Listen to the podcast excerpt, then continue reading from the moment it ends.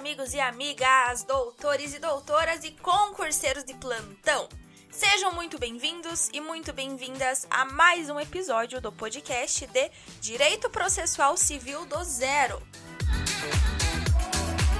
E para quem não me conhece, eu me chamo Larissa Maltaca, sou a apresentadora deste podcast de processo civil e apresento também o podcast de Direito Civil do Zero. E é uma honra estar com vocês novamente. E como vocês já sabem, eu gostaria de fazer aquele pedido muito especial para que vocês curtam, compartilhem com seus colegas e nos acompanhem também lá no Instagram em arroba processo civil do zero ponto podcast e arroba Larissa Maltaca. Pessoal, nós temos também um canal no Telegram. Nesse canal, todos os dias eu disponibilizo questões da matéria de processo civil e também sobre direito civil. Então, para quem quiser participar como uma forma de treinamento, eu vou deixar o link do canal aqui na descrição do episódio. Bem, chega de conversa e vamos ao nosso tema de hoje, que é garantias e vedações do Poder Judiciário.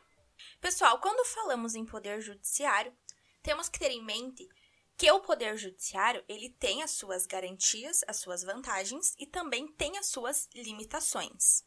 Então, as garantias institucionais do Poder Judiciário são a autonomia orgânico-administrativa, que está disposta lá no artigo 96 da Constituição, e também a autonomia administrativa financeira, que está disposta lá no artigo 99 da Constituição.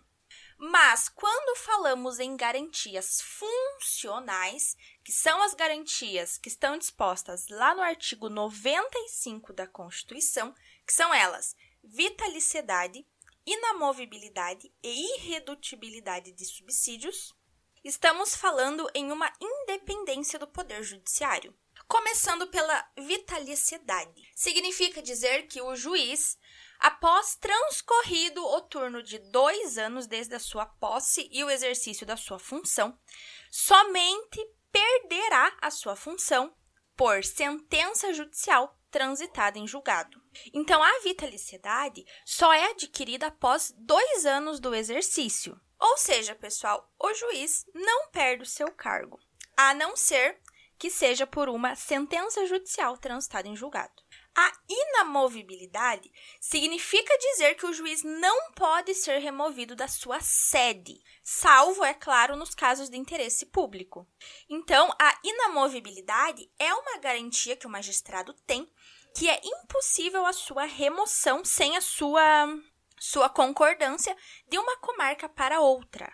Já a irredutibilidade de vencimentos é a vedação da redução do salário dos juízes. Bem, essas foram as garantias, tá? Agora nós vamos falar um pouco sobre as vedações dos membros do Poder Judiciário. Essas vedações estão também dispostas no artigo 95, mas estão lá no parágrafo único. Então vamos lá. Os membros do Poder Judiciário são vedados de exercer, ainda que em disponibilidade, outro cargo ou função, salvo de magistério.